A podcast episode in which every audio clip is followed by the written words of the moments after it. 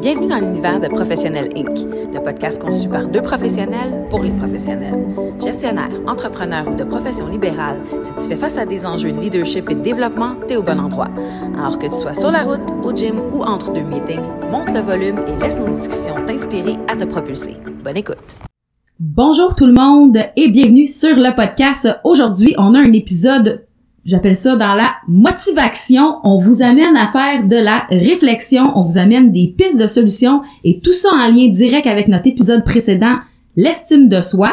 Donc, bien entendu, avant de débuter, si vous n'avez pas écouté l'épisode précédent, je vous invite à le faire parce que ça se pourrait que ça fasse pas trop de sens pour vous qu'est-ce qu'on va raconter dans les prochaines minutes. Bonjour Annie! Bonjour Cathy! Toujours aussi souriante, ma belle Annie. Comment ça va aujourd'hui? Ça va toujours bien. Excellent. Vas-y, start-nous ça on y va, on donne des pistes de réflexion et des trucs à nos auditeurs pour aller euh, chercher dans le fond euh, de la valeur euh, par rapport aux quatre composantes qu'on a présentées la semaine dernière pour évoluer en tant que personne et améliorer son estime de soi. Absolument. si je fais un, petit rappel de la première composante, c'était au niveau de la sécurité. pour moi, l'amour égale sécurité et liberté. Donc, si on a l'amour de soi, on se sent beaucoup plus sécure, on se sent libre euh, de faire un peu ce qu'on veut. Euh, donc, ça part de ça, l'amour de soi. Comment on améliore l'amour de soi? Ben, on en parlait dans l'épisode précédent, le, langage qu'on se dit. Euh, soyez conscient euh, de ce que vous faites pour vous-même et, et, comment vous vous valorisez en tant que personne. Tout à fait une bonne façon, dans le fond, euh, d'aller travailler cet aspect-là, c'est de d'identifier, premièrement, ces croyances limitantes. On en parle beaucoup dans la vie des croyances limitantes, puis les gens, je pense, sont un petit peu... Euh, les gens les gens sont pas toujours clairs avec c'est quoi des croyances limitantes. Donc, tu sais, une croyance limitante, pour le bénéfice de nos auditeurs, c'est quelque chose qui est vraiment très ancré en toi, en toi et euh, qui va te carrément, qui va te mettre une barrière et qui va t'empêcher d'avancer vers quelque chose parce que tu crois tellement en cet aspect-là que tu pas à le surpasser. Mhm. Et en identifiant vos propres croyances limitantes, vous allez être en mesure de savoir sur quoi vous pouvez travailler pour devenir des personnes plus euh, aimantes envers vous. Oui, et là, l'exercice que je vous invite à faire, c'est de les écrire. OK? Donc, écrivez les croyances limitantes sur une feuille, puis ensuite, identifiez euh, par ordre de priorité celle qui prend le plus de place dans votre vie. Donc, celle qui vous impacte le plus de façon négative. Une fois que c'est fait, allez-y une à la fois et je vous conseille d'en prendre une, euh, celle qui a le plus d'impact. Je dis pas de la laisser tomber la croyance, mais de la challenger. À quel point c'est vrai? Est-ce que vous êtes 100% sûr que c'est vrai? Okay? Et si vous êtes pas 100% sûr que c'est vrai, prenez note de c'est quoi votre vie quand vous, euh, vous la ressentez? Qu'est-ce que ça vous amène à faire d'avoir cette croyance-là? Et qui seriez-vous si vous ne l'aviez pas, cette croyance-là? Qui seriez-vous si vous ne l'aviez pas? Et est-ce que vous voyez une raison de la laisser tomber? Et si ça peut vous donner un petit coup de main, souvent la croyance limitante, ça va commencer par un je ne, OK? Je ne suis pas, je ne peux pas, je n'ai pas suffisamment. Donc, une négation envers vous-même va souvent être un bon indicateur que c'est une croyance limitante. Les gens ont souvent les mêmes croyances limitantes. Il y en a qui reviennent, on va s'entendre d'une personne à l'autre. J'ai pas assez d'éducation, j'ai pas suffisamment d'argent, j'ai pas euh, travaillé assez fort. Ça nous fait penser ou ça nous fait ressentir qu'on ne mérite pas Mhm. d'aller plus loin ou d'être meilleur ou d'être mieux ou d'être aimé surtout. C'est souvent ça la problématique. Donc, ça peut commencer de soi. On dit l'estime de soi, c'est relationnel, de soi ou des autres. Ça peut être les autres même pas, je suis jamais choisi, euh, je vaux pas la peine. Mm. Ben, comme on dit dans l'épisode précédent, tu sais, euh, ça peut venir de ta famille quand t'étais jeune, ça peut venir de l'école. Tu sais, une anecdote. Moi, je me souviens quand j'étais au primaire, j'étais jamais choisi pour jouer au ballon chasseur. Mais ça a provoqué en moi une croyance limitante que ça m'a pris des années à défaire pour être très honnête avec toi. J'avais l'impression que j'étais pas sportive puis que j'étais pas bonne dans aucun sport parce que quand j'étais jeune au primaire, j'étais jamais choisie dans les équipes de sport j'étais choisie tout le temps dans les dernières, tu sais. Et ça l'avait ancré ça en moi très profondément jusqu'à ce que rendu adulte, je me développe vraiment une passion pour euh, le fitness, les activités physiques et tout ça et que là je devienne très très très sportive, mais ça a été des années et des années quelque chose qui était très fort en moi. Donc, ça, c'est un exemple que, que je tenais à vous donner parce que je pense que c'est très concret, là, comme le, le, comment ça peut nous impacter puis nous faire, euh, nous, nous freiner dans le fond dans qu'est-ce qu'on, j'aurais pu faire du sport bien avant tout dans ma vie, là, parce que j'avais cette croyance-là. Et ça l'affectait je suis certaine, ton identité. Donc, qui était le- la deuxième composante. Au niveau de l'identité, je vous dirais comme astuce, euh, soyez conscient du choix des mots que vous utilisez. Souvent, euh, on, on va dire euh, je suis triste, je suis pas bonne, euh, je suis donc bien niaiseuse, ok, parce que j'ai fait telle affaire. Euh, L'émotion n'est pas votre identité. L'émotion, elle passe. Hein? Émotion, en anglais, je dis energy in motion. ok? Émotion. Donc, je suis triste? Non, je me sens triste. Mhm. Je ne suis pas une personne triste. Je me sens triste. Je me sens heureuse. Je me sens pas bonne en ce moment. Je me sens euh, un peu poche présentement. C'est correct, ça va passer, puis tantôt ça va être autre chose, mais de pas l'associer à l'identité. Parce que quand vous utilisez ces mots-là, c'est quoi l'impact que ça a sur votre subconscient? Mm, exactement. un peu là-dessus. Ben, je vais te développer là-dessus absolument, ma chère, parce que c'est un ressenti, ok? Puis quelque chose qui est vraiment important de comprendre, c'est que à l'instar de quand tu es quelque chose, donc je suis, versus quand tu ressens, donc je me sens, ton ressenti, tu peux le modifier très rapidement. Et tu peux le modifier des fois en l'espace d'une seule seconde, juste parce que tu choisis de modifier ton mindset du moment. tu sais. Là, mettons, euh, tu vas être dans une mauvaise vibe. Exemple, ok, c'est le genre d'affaire qui m'arrive tout le temps. T'oublies euh, de d'ouvrir ton truc à café parce que t'es en train de parler avec ton chum puis tu drops le café sur le comptoir et là plutôt que Bravo. de dire je suis donc ben niaiseuse hein ben là tu vas dire je me sens ah je me sens donc ben nouille et là plutôt que de devenir une personne qui se frustre et qui se recroqueville et qui boude en ramassant son café ben tu peux choisir de partir à rire et de te dire hey sérieux j'ai encore là pour vrai puis là tu t'exclaves, t'en ris avec ton conjoint, Ouais. t'as t'as absolument rien brimé de l'atmosphère, t'as pas mis de lourdeur dans ta relation, ça t'a empêché de faire quelque chose qui aurait mis une lourdeur si t'avais été dans le je suis plutôt que je me sens, Oui. puis changer ton ressenti en prenant une attitude positive. Donc ton ressenti, tu peux le modifier et tu peux le modifier rapidement en prenant une action positive euh, qui, qui va changer ton mindset. Oui, tu sais, je me sens donc ben nouille, mais qu'est-ce que je pourrais faire pour me sentir mieux? C'est ça. Mais il y a plein d'autres affaires qui pourraient- je vais me sentir mieux, je vais lire un livre, j'aime ça, ça, ça va me faire sentir bien. Bon, ben voilà, le sentiment de nouille est passé. Exactement. Puis tu sais, des fois, c'est parce que tu as une mauvaise semaine. Tu sais, là, on prend un exemple de quelque chose de très rapide qui est une gaffe, mais ça peut être parce que tu as une mauvaise semaine, parce que tu sais, t'as beau être dans un mindset de positivisme puis toujours voir les choses du bon côté, ça arrive que les semaines ne sont pas comme on aurait souhaité qu'elles le soient. Ça, il y a des bad luck qui arrivent la vie. Donc, tu sais, mettons que tu as une semaine un peu plus complexe qu'une autre, plus lourde, la charge de travail est différente et tout ça. Tu ressens ce vibe-là autour de toi, mais plutôt que d'être, d'incarner cette lourdeur-là, Ouais. ben prends le ressenti et choisis de faire quelque chose qui va te re- qui te sortir de cette spirale négative là puis qui va t'amener avoir le goût d'être dans le positivisme. Ça peut être de, de comme tu disais, d'aller dans un bon livre, ça peut être de te prendre un bon bain, ça peut être d'aller au resto avec tes amis, ça peut être n'importe quoi qui te fait juste changer la vibe dans laquelle tu te trouves et qui écrase ton ressenti. Oui, parce que écraser le ressenti, euh, quelqu'un que l'estime de soi est quand même assez bas, va avoir plus tendance à avoir certaines émotions comme la honte, le doute, le mépris, qui sont quand même deep, euh, c'est intense. Mhm. Fait que, tu sais, de dire, ben, quand je sens la honte, le doute, le mépris, qu'est-ce que je fais pour me sentir autrement? OK? Et, et- et d'être conscient que ça, c'est souvent relié au fait que peut-être que je m'apprécie pas en tant que personne et je suis pris dans cet environnement-là néfaste, négatif. Il y a comme un gros nuage noir là, au-dessus de ma tête.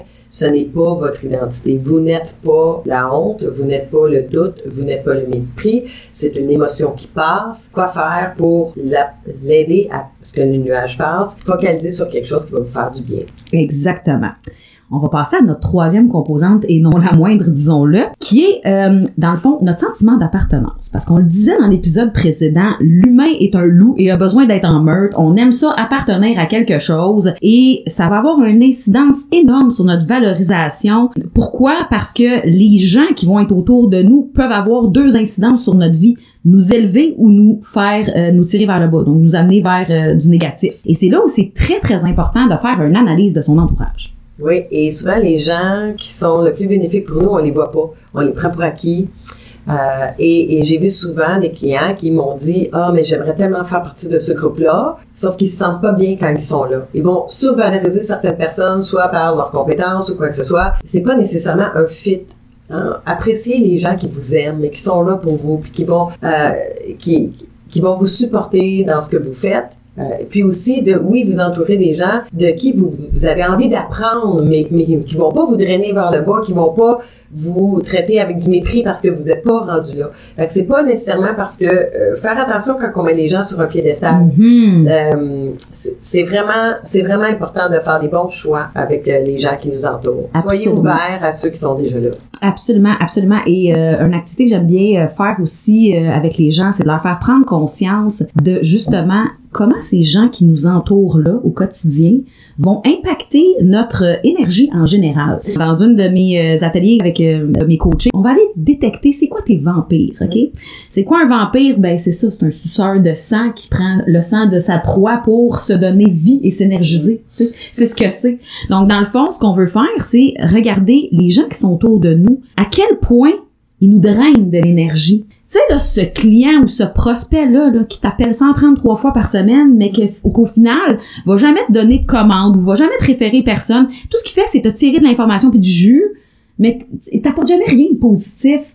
Peut-être que tu devrais revoir la relation et l'espace que tu laisses à cette personne-là, surtout l'espace que tu laisses à cette personne-là, parce qu'on a tendance à laisser de l'espace aux gens et on devrait pas laisser le même espace à tout le monde. tu sais. On devrait être capable de modifier euh, la façon dont on interagit avec certaines personnes en fonction de qu'est-ce qu'ils peuvent nous apporter. Puis attention, je suis pas en train de dire qu'il faut, faut prendre les gens euh, toujours pour se donner quelque chose, s'apporter quelque chose à nous. C'est Ouais. vraiment pas ce que je veux dire. Sauf que si quelqu'un est constamment en train de tirer vers le bas, il est où le plus-value d'avoir cette personne-là dans ta vie? Absolument. Fait que, tu sais, un autre bon exercice euh, à travers ça, c'est aussi d'identifier les gens qui vous donnent de l'énergie. OK? Donc, quelles sont ces, ces personnes-là que, aussitôt qu'ils rentrent dans la pièce, vous vous sentez comme immédiatement rechargé.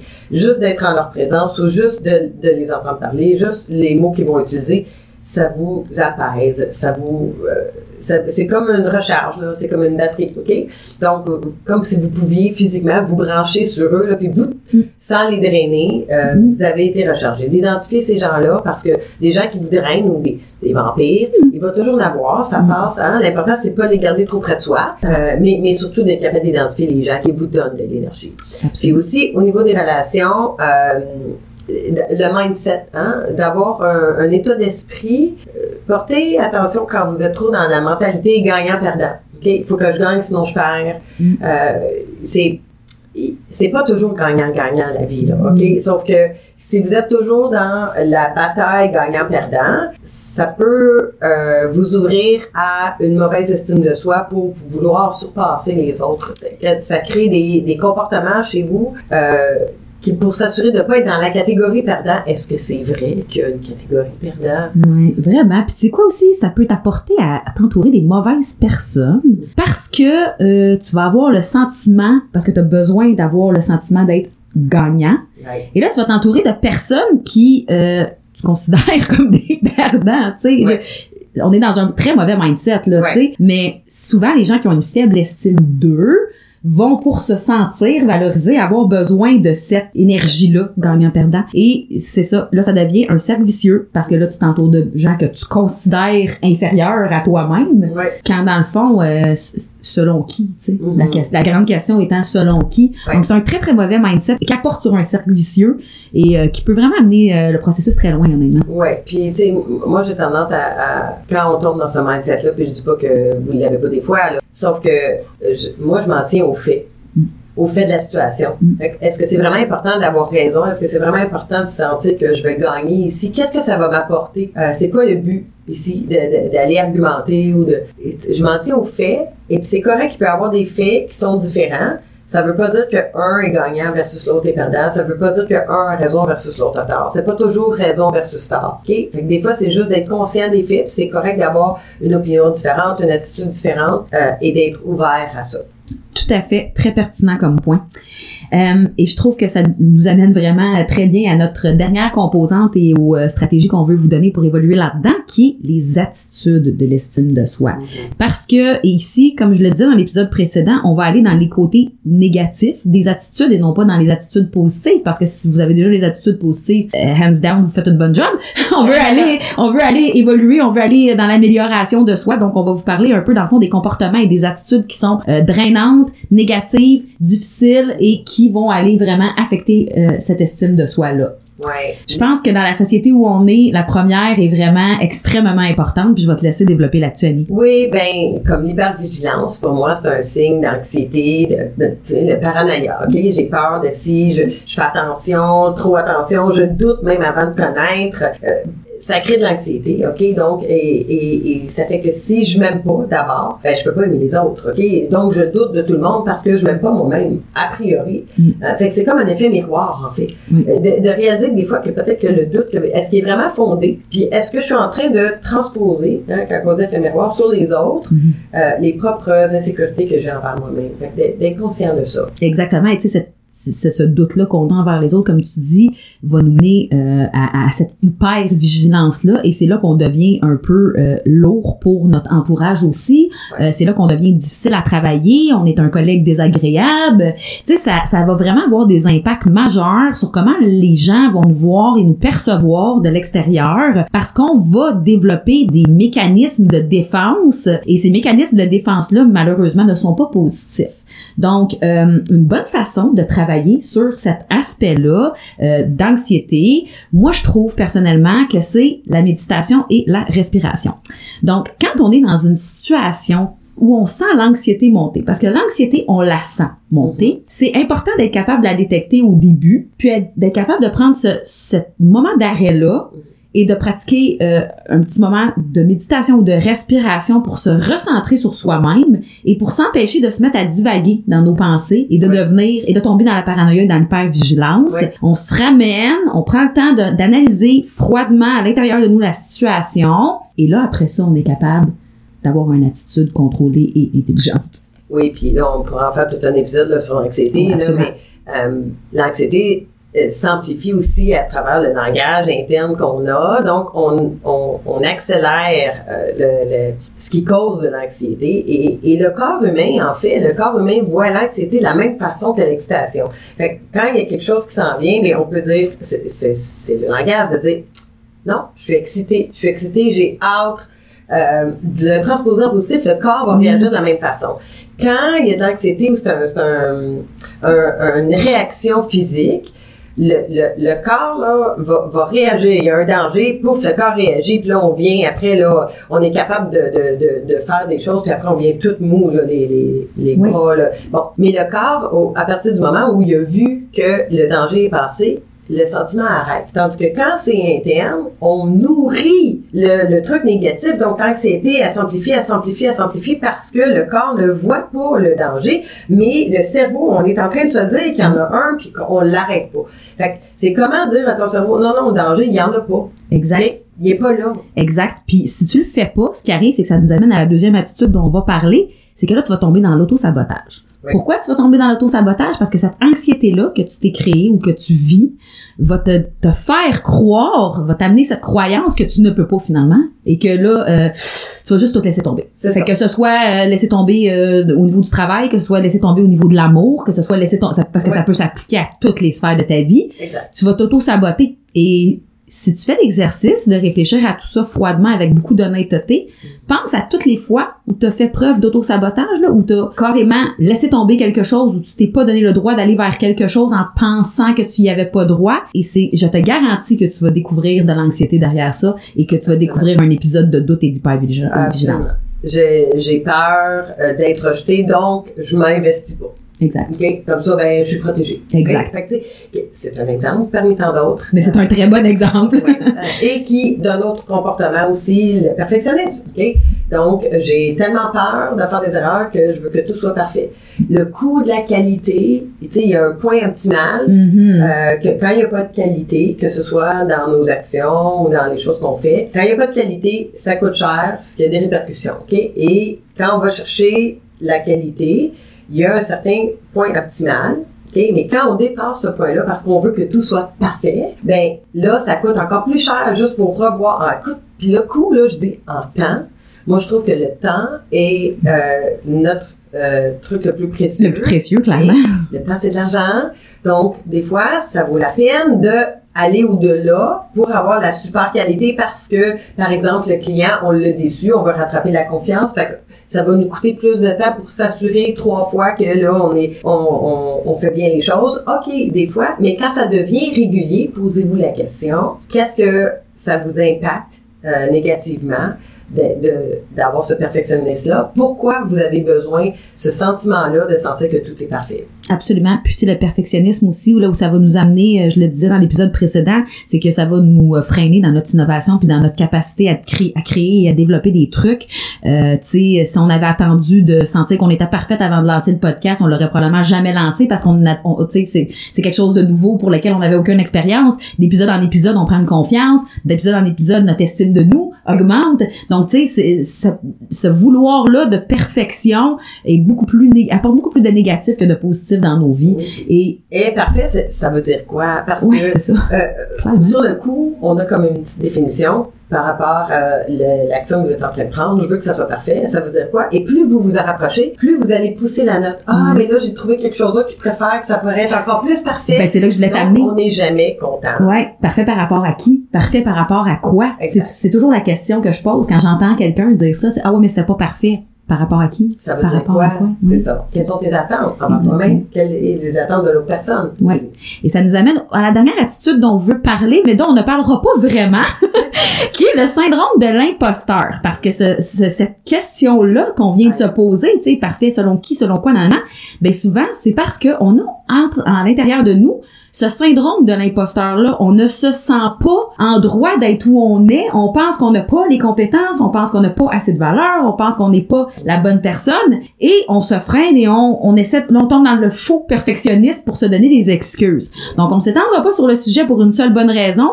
C'est le sujet du prochain épisode et on en a beaucoup à dire là-dessus. Donc, on se retrouve la semaine prochaine pour vous faire le portrait du syndrome de l'imposteur. Merci, Cathy. C'était vraiment une bonne discussion aujourd'hui. J'ai apprécié les. Vraiment, moi aussi. Ce que j'ai aimé, c'est qu'on était dans l'action aujourd'hui et j'espère pour vrai que nos auditeurs vont pouvoir bénéficier de toutes les pistes de solutions qu'on leur a apportées aujourd'hui, les mettre en application. On vous a demandé la semaine passée de nous écrire, de nous donner euh, du feedback sur l'épisode sur l'estime de soi. Si vous êtes en mesure de mettre en application ce qu'on vous a proposé aujourd'hui, encore une fois, on veut vous entendre. Dites-nous-le, ce que vous avez aimé, ce que vous avez moins aimé, ce que vous avez mis en application et ce que ça vous a apporté.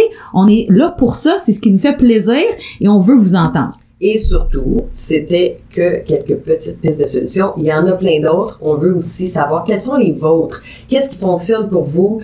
Euh, vous avez très certainement vécu des moments euh, qu'on a mentionnés. Qu'est-ce que vous avez fait pour améliorer ça? Parlez-en, écrivez-nous, dites-le, on va pouvoir partager à tout le monde. C'est le fun, ça fait comme un gros partage de, des meilleures pratiques euh, et il n'y a jamais trop de solutions. Exactement, c'est très pertinent et c'est sûr que tu sais Annie et moi, on est chacune dans nos vies professionnelles euh, coach, chacun dans le fond pour nos entreprises euh, séparément et une chose qu'on a en commun, c'est qu'on dit toujours à nos clients ou aux gens qui nous entourent, donnez-vous les outils pour réussir, donnez-vous les outils pour avancer et donnez-vous ce petit euh, plus là d'aller chercher quelqu'un autour de vous qui peut vous aider, vous challenger, euh, vous confronter dans le fond à, à ces points-là et vous aider à avancer là-dedans parce que des fois on, on a un peu euh, la vision euh, bloquée et on a besoin de quelqu'un qui nous aide à tout mettre ça en perspective. Donc c'est des gens comme nous euh, qui sont là pour ça et qui euh, dans le fond ont des pistes de solutions à vous proposer et puis euh, c'est toujours je pense un- une bonne solution d'aller chercher du coaching, du mentorat. Ouais, dans tout sphère de la vie, je pense qu'on a, cas, c'est une croyance que j'ai, euh, qu'un un coach qui est neutre, ok, contrairement à une personne de votre entourage Oui, qui va être là pour vous écouter, ok, Mhm. qui va, euh, à qui vous pouvez ventiler, vous pouvez vous plaindre, qui va aussi souvent vous dire ce que vous avez envie d'entendre et que vous recherchez le fait de sentir que vous avez agi de la bonne façon. Fait que si c'est de la, de la réaffirmation de vos actions, les gens de votre entourage le font très certainement. Tandis que le fait d'aller chercher un coach qui est neutre va vous permettre de vous challenger par rapport à vous-même et vous aider à évoluer au lieu de juste vous rassurer que vous avez agi de la bonne façon, qui va, qui va rester pris dans le manque d'estime de soi, qui va, qui va pas vous faire évoluer, là. Et donc, euh, voilà, je vous invite très, fort- très fortement à vous ouvrir sur les outils que vous utilisez pour votre évolution. Merci tout le monde d'avoir été là encore une fois avec nous. On se voit la semaine prochaine avec euh, beaucoup de plaisir et comme toujours de l'énergie. Merci tout le monde. Bonne Merci, semaine. merci Annie.